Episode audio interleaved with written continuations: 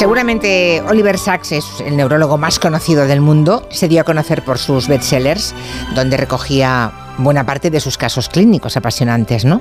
Alguno de sus libros incluso se convirtió en película. Por ejemplo, Despertar, ¿eh? ¿se acuerdan de aquella peli que hizo Robert De Niro y Robin Williams? ¿Puede oírme? ¿Él le habla alguna vez? Claro que no. Con palabras, no. Ningún cambio desde el 9 del 11 del 44. Sus pacientes, doctor, llevan décadas sin moverse. Lo que yo creo, lo que sé, es que esta gente está viva por dentro. ¿Y cómo lo sabe, doctor? Lo sé. Bueno, pues a nuestro invitado de hoy fue precisamente un libro de Oliver Sacks el que le hizo decantarse por los cerebros. Saúl Martínez Horta, doctor Martínez Horta, buenas tardes. Buenas tardes. Que es neuropsicólogo clínico del Hospital de San Pau, también es director de la Unidad de Neuropsicología del Centro de Intervención Neurocognitiva de Barcelona. Jo, estos, estos títulos son tan largos, doctor. Demasiado. Madre mía. Hace un tiempo hablamos aquí de cerebros rotos y ahora publica este ¿Dónde están las llaves? Matarile, lile, que lo hemos puesto cuando en el sumario le hemos anunciado, hemos puesto ese, esa canción de cuando éramos muy, muy pequeños algunos, que obviamente no hemos olvidado dónde están las llaves. ¿Cómo es posible que recordemos todos esa canción, por ejemplo, y no recordemos lo que comimos, no sé, ayer mediodía? Esa es una de las fascinantes herramientas que utiliza el marketing en, en muchos casos, ¿no? Estos anclajes publicitarios que es, recordamos sin hacer ningún ejercicio explícito para incorporarlo en nuestra memoria y por lo contrario, cosas mucho más cotidianas, como dejar las llaves donde las dejo cada día, se, pueden, se puede convertir esto en un absoluto desastre cuando de pronto somos incapaces de encontrarlas. Bueno, eh, ya saben que, si no se lo cuento yo, que el doctor Martínez Horta, Saúl Martínez Horta, tiene muchísimos seguidores en Twitter, allí publica algunos casos curiosos ¿no? con los que se encuentra, así que seguramente si a través de Twitter algún oyente nos hace alguna pregunta o plantea algún caso que entendemos que, que no es anecdótico, sino que llega a la categoría, pues yo, yo se lo planteo. Hay afirmaciones, por ejemplo, una que me ha. Dice en el libro, no notamos el cerebro, pero somos el cerebro. O sea, somos el cerebro. Sí, somos, somos una consecuencia de toda una serie de variables que, que confluyen en, en, nuestra existencia, ¿no? Nuestras, nuestros recuerdos, nuestras historias, nuestros aprendizajes, pero nos guste o no, todo eso pasa por un cerebro que trabaja con esa información y la convierte en lo que somos. Y ese trabajo exhaustivo y continuo no lo notamos. Sencillamente no. experimentamos una realidad, pero nadie se da cuenta de lo que sucede para comprender las palabras que yo estoy diciendo o para comprender una imagen que estoy viendo. Sí, si comemos, por ejemplo, tampoco sentimos o notamos el estómago, pero cuando tenemos hambre nos avisa. Eh, cuando comemos algo que nos sienta mal, notamos dónde tenemos el estómago, ¿no? o, la, una, o los, las manos, los pies, pero en efecto, no, no sabemos, eh, no notamos el cerebro, pero está siempre ahí. Sí. Bueno, antes de empezar, dejemos claro, aunque mmm, Saúl Martínez Horta lo dice casi al final del libro, que eso de que usamos solamente el 10 o el 15% de la cabeza, que es mentira. O Absolutamente. Sea que, pero mira que la, la de veces es esa leyenda que yo la he oído. ¿eh? Sí, hay toda una serie de neuromitos muy asentados en el, en el saber popular, una de ellas es la del 10%, lo cual podríamos desmontar rápidamente, pues básicamente para que los oyentes lo entiendan, un cerebro incluso en reposo, que nunca está en reposo, está mostrando una cantidad de actividad continua eh, tremenda. Es un órgano que jamás, jamás para y siempre trabaja al 10.000%. Siempre, ¿eh? Bueno, eh, igual es, un, eh, es, una leyenda que creó alguien para consolarse de las limitaciones propias, ¿no? Digo yo. Bueno, como pueden imaginar, este ¿Dónde están las llaves? Pues van analizando la neuropsicología de la vida cotidiana. Por eso ya les avanzo, los que quieran leérselo, que se van a ver reflejados en un montón de, mom de, de momentos del libro, ¿no? El dónde he puesto las llaves, ¿no? El de que te encuentras con alguien y cómo me suena esa cara, pero ni idea de dónde es esa persona ni cómo se llama, ¿no? O voy a la cocina. ¿Y yo qué hago en la cocina? Abrir la nevera. ¿Qué venía a buscar a la nevera? Todo eso que nos ocurre, ¿no? O tengo una palabra en la punta de la lengua y no me sale esa palabra, ¿no? Pero lo, claro, todo eso le pasa a todo el mundo. Sí. Y eso no es síntoma de una patología. No, una de las cosas fascinantes del mundo del estudio del cerebro es que en el ámbito de lo que es enfermedad, estudiar la enfermedad te cuenta muchas cosas de cómo funciona un cerebro normal. Pues claro, así como en el anterior libro yo hablaba de, lo fascinante que es lo que le sucede a la mente humana cuando se fragmenta, y es algo interesantísimo y que Oliver Sacks supo explicar muy bien, no menos fascinante es entender cómo el cerebro y las funciones que dependen del cerebro explican no solo lo que somos cuando todo va bien, sino también todos estos pequeños desastres cotidianos. Igual que nos tropezamos por la calle, y eso es un fallo motor, tenemos pequeños tropiezos cerebrales o neurocognitivos que explican muchas de las cosas que nos suceden y que pueden llegar a preocupar. Y precisamente porque preocupan es por lo que me apeteció contar por qué sucede esto, cuándo preocuparse y cuándo no. Eh, eso, eso supongo que de ahí deduzco que hay mucha gente que, que, va a la consulta preocupada por cosas que no tienen ninguna importancia. Exacto. Aunque algunas sí que, tirando del hilo, encontraréis la patología o la enfermedad. Exacto. Es una, es una queja muy habitual. O sea, hay gente que va diciendo, es que me dejo las llaves y no me acuerdo. Hay una queja muy habitual que es decir, tengo la sensación de que mi, mi, memoria está empeorando, tengo la sensación de que se me olvidan las cosas. Y ahí esto se acompaña de nuestra pregunta qué tipo de, en qué escenarios lo notas, qué está pasando. Y entonces te empiezan a contar este tipo de anécdotas. En efecto, notar que algo está cambiando en cómo funciona tu mente merece atención, por supuesto. Yo no banalizo ninguna de estas eh, personas que, que, que, tiene cierto miedo a esto. Pero en una gran cantidad de casos, lo que acabas demostrándoles a las personas que lo que les sucede es un reflejo de cómo funcionamos y de que esto es una máquina tan compleja que es muy susceptible a fallar en muchas ocasiones, dando lugar a estos fenómenos. Vale. Ah, o sea que hay un porcentaje pequeño que sí, del cual sí que surge una patología, una enfermedad, pero la inmensa mayoría, eso igual es que tenemos miedo, ¿no? El, miedo a la demencia, el miedo al Alzheimer, yo creo que sobre, nos sobrevuela a todos a partir de cierta edad, quizá. Sí, el manejo que hacemos de la información, y eso las personas que os dedicáis a, a comunicar lo sabéis muy, muy bien, ¿no? El manejo que hacen las personas de la información que se las transmite a veces no es un manejo correcto porque se emplea la información desde el miedo para intentar entender cosas que son difíciles de entender y que las personas se explican de una forma muy rápida. Me falla la memoria, ostras, mi abuelo empezó igual, ostras, esto será que tengo Alzheimer, etcétera, etcétera. A mí esta preocupación me parece muy humana, muy normal, pero insisto, poder explicarla es algo que también forma parte de cuando contamos historias de cómo funciona un cerebro. No todo es maravilloso. Mm. Y luego también, eh, creo que lo decías también en el libro anterior, tampoco el paso de los años, la edad, es una razón para que se deteriore el cerebro. Lo digo porque también esa es una creencia, una leyenda muy asentada. Tengo una amiga que siempre dice, en plan de coña, ¿te acuerdas cuando hablábamos todo seguido? Mm. no, que es un poco e-, ese momento, esa fase en la vida en la que te faltan palabras, o que, pero que no es verdad que tenga que ver con la edad. No, hay, hay, el, el, envejecer no es una enfermedad. Y obviamente cuando envejecemos cambian cosas, a, peor, obviamente, pero dentro de, unos límites que no cruzan el, el umbral de lo patológico. Vale, ahí es donde está la clave. habla en, el libro el doctor Martínez Horta de olvidos rutinarios que, a veces tienen eh, detrás o, provocan una enorme tragedia y pone el ejemplo del padre o la madre que se deja una criatura, por ejemplo, en el siguiente atrás en el coche y se va a trabajar y la deja allí. y, es verdad que cuando eso ocurre y lo contamos en la radio es que decimos atrocidades o las pensamos de ese padre o de esa madre, ¿no? Y en cambio de alguna forma disculpa en el libro que esa persona simplemente se ha dejado llevar por qué. Sí, o sea. Por la rutina no resuelta. Yo, no cuestiono que habrá muchos contextos, pero lamentablemente, y eso es una tragedia para los padres y las madres, es muy habitual que estas situaciones que cada verano vemos no respondan a un mal padre, una mala madre o un problema cerebral, responden a, a una consecuencia de cómo funcionamos, a, a una consecuencia de qué pasa en cuanto a nuestros recuerdos cuando no desplegamos suficiente atención. Y precisamente quizás el modo en cómo vivimos, inmersos en una cantidad de información, de estrés, precipita que se pueda saturar muy fácilmente esta, esta atención provocando fallos en el aprendizaje que puedan tener implicaciones anecdóticas, como no encontrar las llaves, o trágicas como dejarse a un niño en, un coche.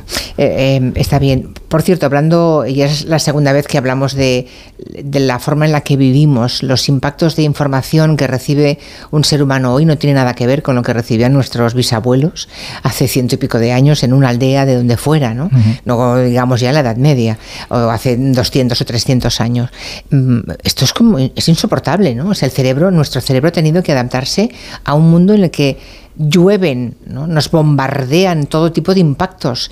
Es muy difícil prestar atención. y es la atención la que hace que el cerebro no falle. Sí, es muy difícil y además es que la capacidad atencional humana es muy limitada. Entonces, el exceso de información no es que sea malo para el cerebro. Yo no voy a demonizar el uso de determinadas tecnologías, etcétera.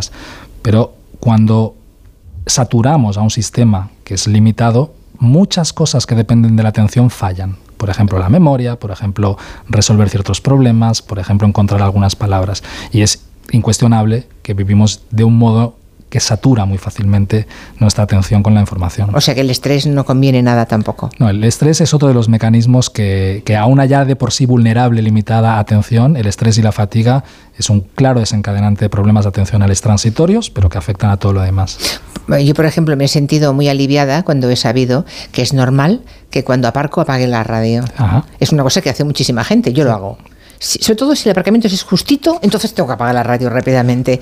Y entonces, claro, en el libro eh, eh, pues nos cuentan que necesitamos toda la atención en ese momento para eso, no queremos ningún tipo de distracción. ¿no? Claro, porque hay un tipo de atención que nosotros la controlamos. Yo la dirijo y puedo observar este micro. Y hay otro tipo de atención que a la par está sucediendo que analiza el entorno.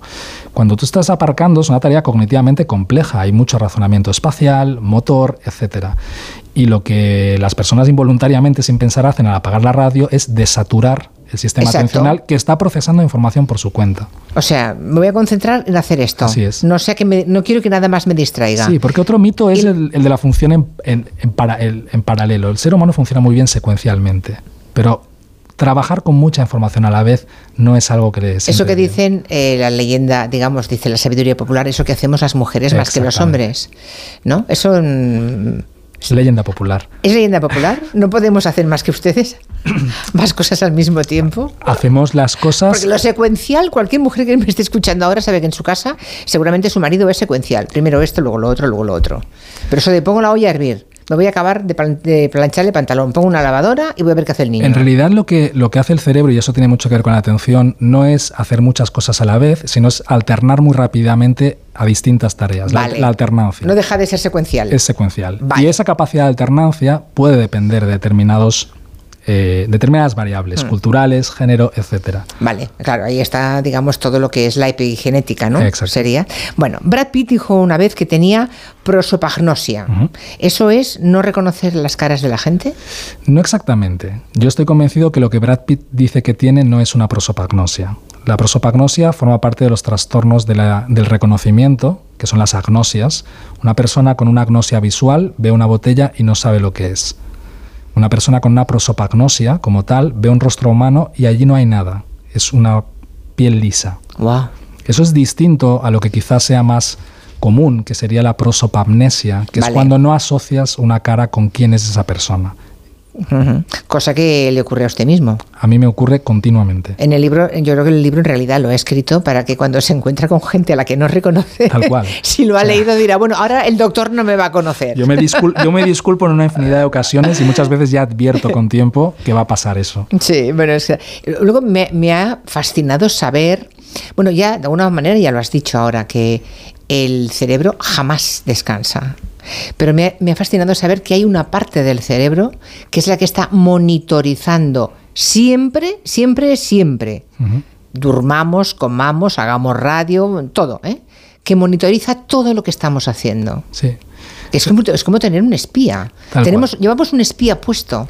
Sí, y eso filosóficamente hablando en su momento se, se, dibujaba como si viviese alguien dentro de nosotros.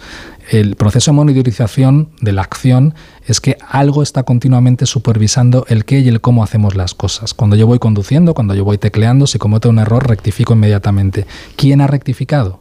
Si yo estoy conduciendo, ¿quién está pendiente de eso? Y la otra pregunta, ¿qué sucede cuando la monitorización falla?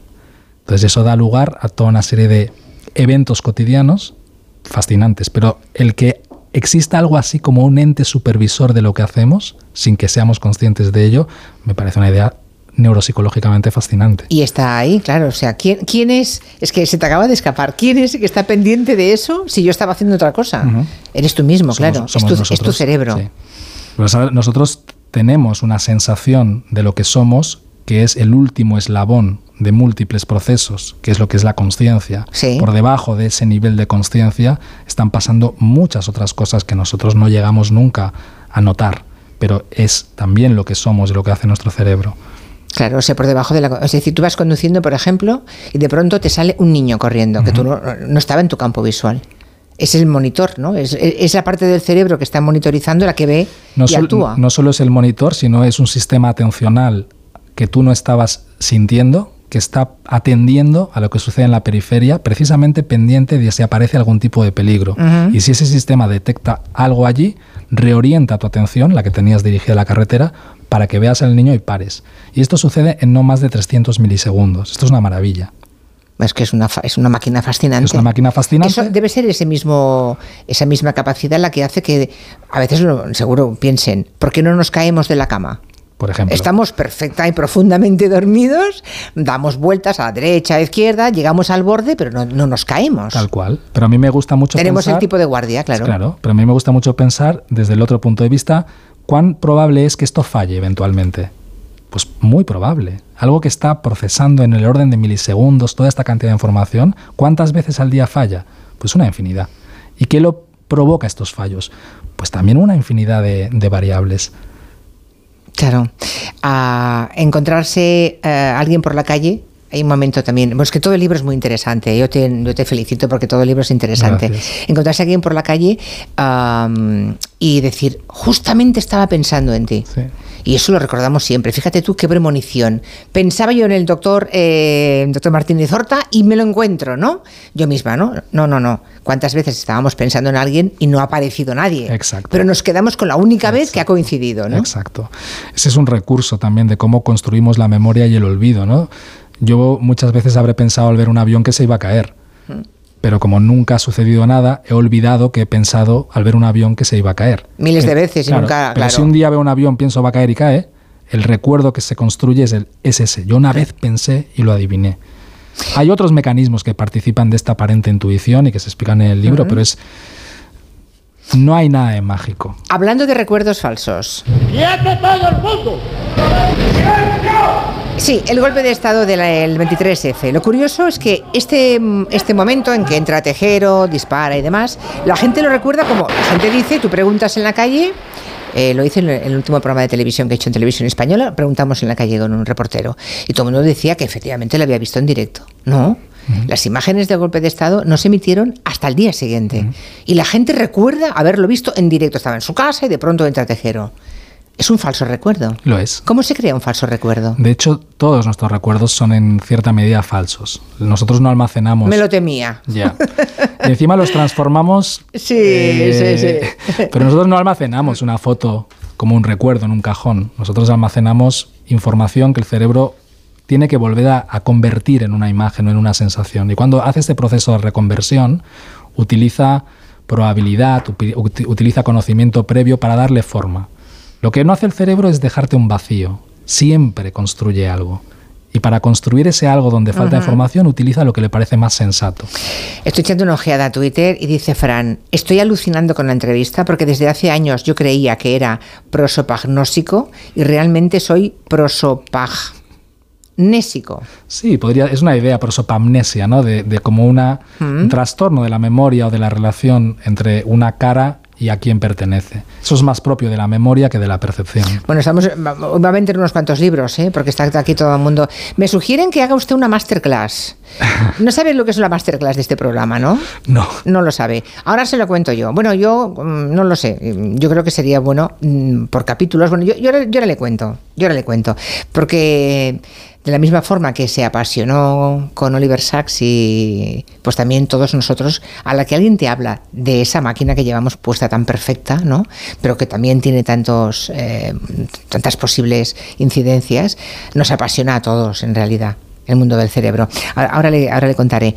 Ah, el tema de el túnel al final que toda la vida te pasa por delante, la gente que ha estado en, la, en esa experiencia de la muerte, muy cercana a la muerte, cuentan lo mismo. Y yo por lo que veo en el libro hay respuesta a todo eso desde el punto de vista neurológico. Sí, y sé que es un terreno que muchas veces no gusta y yo siempre digo, yo no cuestiono la existencia de la experiencia cercana a la muerte o de experiencias paranormales, pero nosotros como científicos intentamos darle una explicación la muerte es un fenómeno cotidiano, tan cotidiano como que nos permite estudiarlo muy a menudo.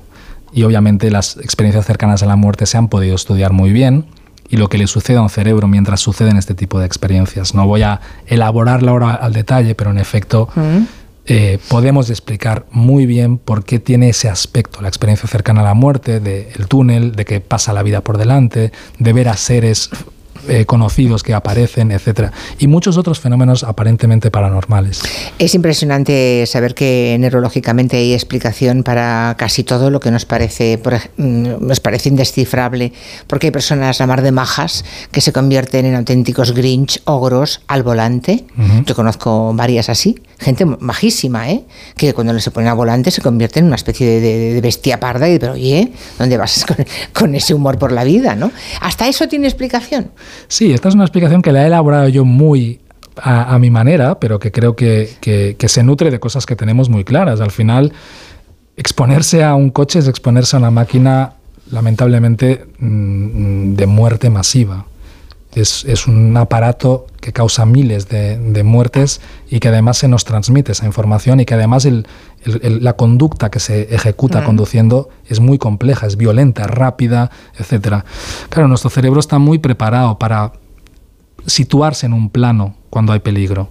Y yo creo que invariablemente... De ahí las reacciones que tenemos. Cuando te metes en un coche, el cerebro se pone en un clic bueno, eh, ¿dónde están las llaves? Seguro que cualquiera de ustedes puede encontrar preguntas y respuestas a cosas que nos ocurren a menudo, a todos. Eh, que la edad no tiene por qué añadir muchas más, ¿no? Esa es otra leyenda negra que tampoco tenemos que comprar. Y que llevamos una máquina encima maravillosa. Así es. Con un espía incorporado que está pendiente día y noche en cualquier situación de lo que hacemos y de cómo lo hacemos. Doctor Martínez Horta, muchísimas gracias. A vosotros. Gracias. Son las 6 de la tarde, tiempo de noticias, y luego vamos con el gabinete.